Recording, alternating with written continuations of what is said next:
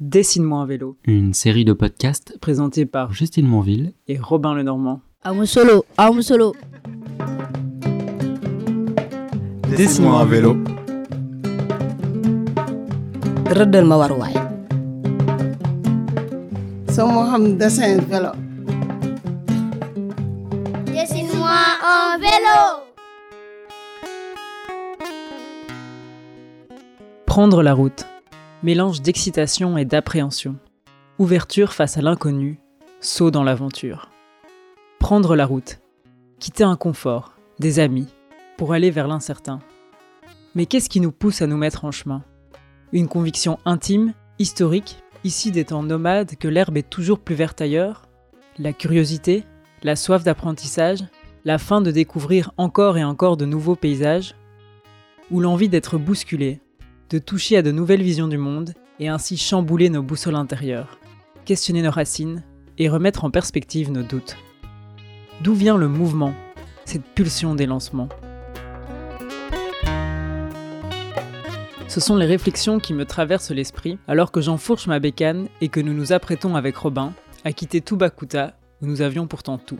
Des amis en pagaille, des festivals de musique, du théâtre engagé, des apiculteurs et agricultrices, des terrains de foot et même un terrain de pétanque, mais aussi des mangroves, des forêts de baobab, un restaurant avec des burgers pour les moments où la nostalgie nous rattrape, et puis surtout de nombreuses femmes et hommes, actrices et acteurs de changement avec qui nous nous étions liés d'amitié.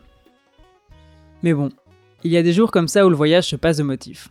On a ce sentiment étrange de s'éloigner à chaque coup de pédale d'un quotidien heureux, mais on continue quand même. Heureusement, la route que l'on prend aujourd'hui est assez spéciale pour me changer les idées. Normalement, lorsqu'on s'arrête pour laisser traverser des passants, ce sont des femmes et des hommes que l'on voit défiler. Mais sur ce chemin, ce sont plutôt des vaches, des ânes et même des singes. C'est aussi une route qui ne cesse elle-même de se transformer. On passe de chemins sinueux où arpenter et plaisir ne font qu'un à de véritables autoroutes où nos prières et insécurité se côtoient. Et puis parfois la texture même de la route change. Sous nos roues, ce n'est plus du béton lisse, si agréable et adapté à nos montures, mais de la latérite rouge, où nos fessiers expérimentent le moindre relief. On rencontre aussi du sable, qui nous fait mettre pied à terre et nous ralentit fortement, ou même de l'eau, sur 5 km, lorsqu'on se retrouve devant le fleuve Gambie, où nous embarquons alors sur un ferry chaotique qui fait bien pas l'allure face à l'immensité de ce bras de mer. Sur cette route, on croise aussi de nombreux checkpoints de police. Les frontières ici, c'est pas l'espace Schengen, ça rigole beaucoup moins. Mais malgré ce qu'on nous avait dit, on paye aucun pot de vin. C'est comme si le vélo nous rangeait dans la catégorie des intouchables, la police n'ayant pas vraiment d'excuses pour nous contrôler.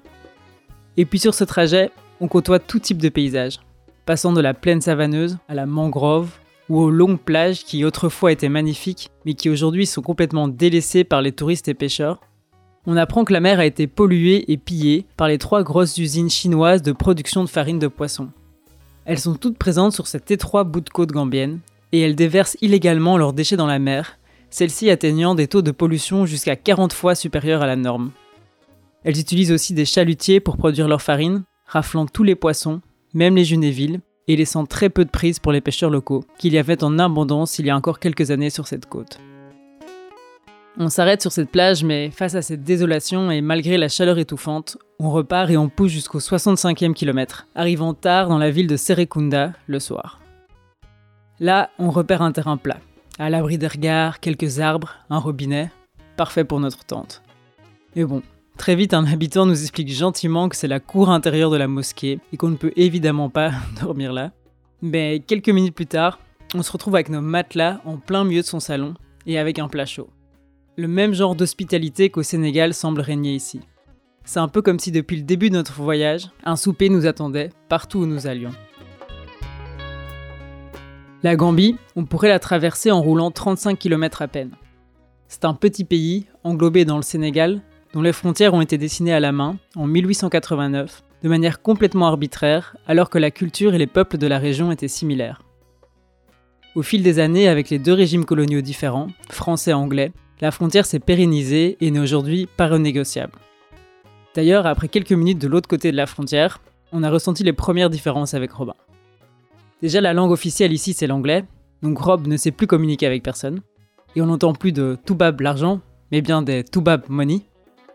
Ensuite, la Gambie possède sa propre monnaie, le Dalasi, et le coût de la vie est en moyenne deux fois moins élevé qu'au Sénégal. Et enfin, le ramadan a commencé un jour plus tôt ici. Pris au dépourvu, on se dit avec Robin qu'on commencera bien le jeûne le lendemain avec les Sénégalais.